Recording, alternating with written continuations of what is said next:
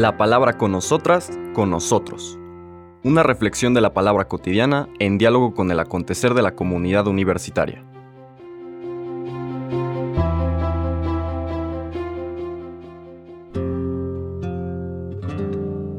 Hola, buenos días. Bienvenidas, bienvenidos a la palabra con nosotras, con nosotros.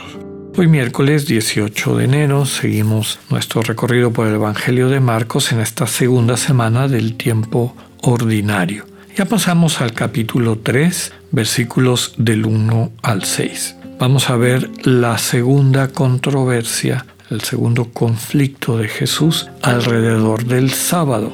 Ayer veíamos la crítica que le hacen a sus discípulos por cortar las espigas en sábado y el Señor les dice lo fundamental en un proceso de crecimiento religioso. Dios no necesita de nuestro culto. Nosotros somos los que necesitamos algunas de estas invitaciones, indicaciones que Dios nos deja para no perder nuestra sensibilidad, nuestro estado de vivir enamorados, enamoradas del Dios que nos ama permanentemente y por lo tanto siempre hay que evitar el peligro de convertir estas ayudas estos facilitadores para la vida religiosa, es decir, religada, unida a Dios, convertirlos en leyes, convertirlos en cargas, convertirlos en deberes. En el momento que eso pasa, pierden su sentido, ya se vuelven un absurdo, inclusive llegando al grado de hacerle daño a las personas así terminábamos ayer con el Señor subrayando que Él es el dueño del sábado y que ese sábado Dios lo creó para servicio de los seres humanos. Hoy vamos a ver una nueva controversia en estos versículos del 1 al 6 del capítulo 3 de Marcos. En aquel tiempo Jesús entró en la sinagoga, donde había un hombre que tenía tullida una mano. Los fariseos estaban espiando a Jesús para ver si curaba en sábado y poder acusarlo. Jesús le dijo al tullido, levántate y ponte allí en medio. Después les preguntó, ¿qué es lo que está permitido hacer en sábado? ¿El bien o el mal? ¿Se le puede salvar la vida a un hombre en sábado o hay que dejarlo morir? Ellos se quedaron callados. Entonces, mirándolos con ira y con tristeza, porque no querían entender, le dijo al hombre, extiende tu mano. La extendió y su mano quedó sana. Entonces se salieron los fariseos y comenzaron a hacer planes con los del partido de Herodes para matar a Jesús. Palabra del Señor. Bueno, como les comentaba al inicio de esta transmisión, vemos el último o la última de las grandes controversias de Jesús, que en total son cinco. La primera porque pretende perdonar los pecados, la segunda porque come con pecadores, está con ellos, la tercera porque no ayunan los no hacen penitencia a sus discípulos y estas dos últimas sobre el sábado, la de ayer y la de hoy. Dice aquí que ya podríamos pensar dentro de esta narrativa que nos presenta Marcos, cada vez tienen más coraje quienes sienten cuestionada su manera de entender a Dios y desde luego lo que le enseñan al pueblo por este nuevo maestro que está enseñando cosas diferentes, ¿no? Y podríamos decir dejándolos mal, ¿no? Como en ridículo. Entonces dice aquí que lo están espiando y están espiándolo porque quieren controlarlo a través de algunas de las reglas que ya existían en esa época. Si podemos acusarlo claramente de romper la ley, pues tendremos elementos legales para silenciarlo. Y eso es lo que quieren. Se lo quieren quitar, lo quieren silenciar para retomar la seguridad que les daba su interpretación de la ley y sobre todo los privilegios que les daban el lugar que ocupaban como intérpretes de esa ley.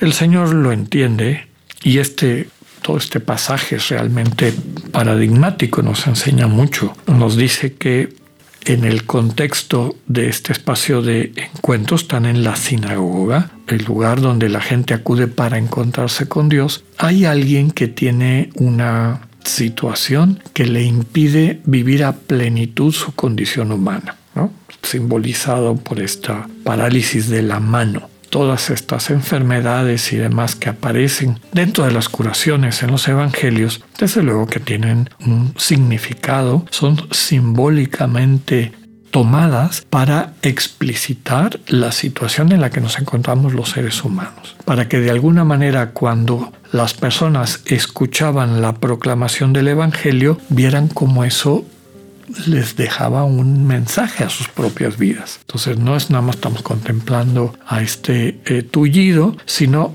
tocamos nuestra manera como estamos tullidos muchas veces, inclusive en espacios religiosos. Y eso es lo que dice el texto de hoy. En un espacio religioso hay alguien a quien este, este contexto religioso no le está ayudando. Se mantiene tullido.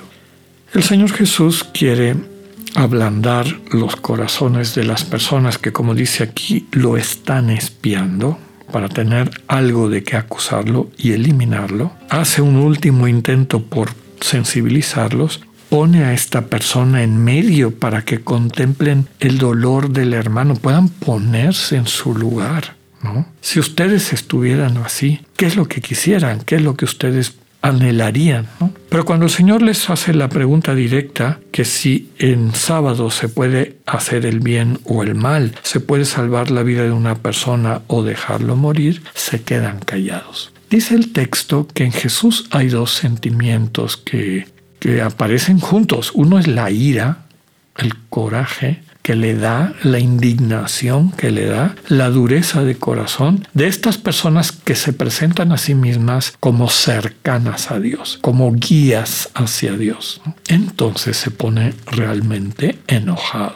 Pero lo que le enoja, y eso es fundamental, es la actitud de las personas. Jesús tiene esa capacidad de diferenciar esa dureza de corazón de la identidad de la persona a quien él sigue queriendo transformar, porque son tan hijos de Dios como los demás. Y por eso el segundo sentimiento que aparece es de tristeza. Tristeza por no poder convencerlos, como dice aquí. No querían entender, no querían salirse de su visión restringida de Dios y de la relación con Dios, que se traduce desde luego en una relación con los hermanos y hermanas y que en el fondo estaba contradiciendo el proyecto de Dios. Bueno, el Señor decide entonces liberar a esa persona. Podríamos nosotros pensar que en argumentación, bueno, está tullido, eso quiere decir que su vida está en peligro, tal vez desde la perspectiva de estas autoridades religiosas, pues no, no, es una persona en peligro de, de, muerte, pero lo que el Señor quiere subrayar con esta curación es que en el proyecto de Dios no hay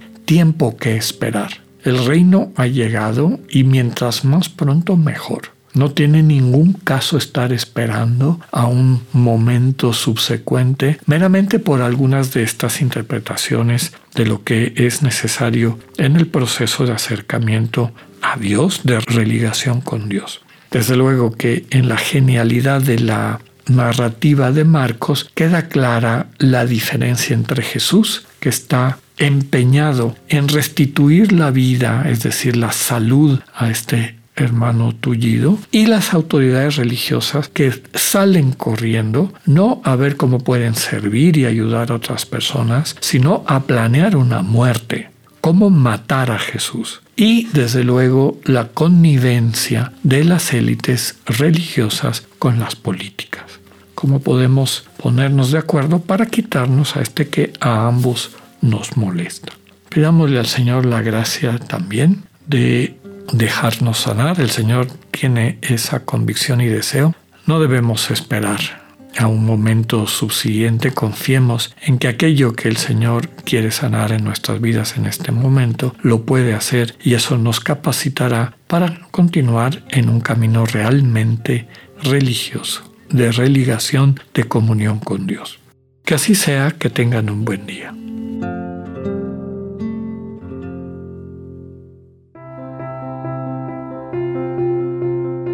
Acabamos de escuchar el mensaje del Padre Alexander Satirka. Escúchalo de lunes a viernes a las 8.45 de la mañana por radiveroleón.com o a través de nuestra app gratuita para iOS y Android. Radivero León, no todo está dicho.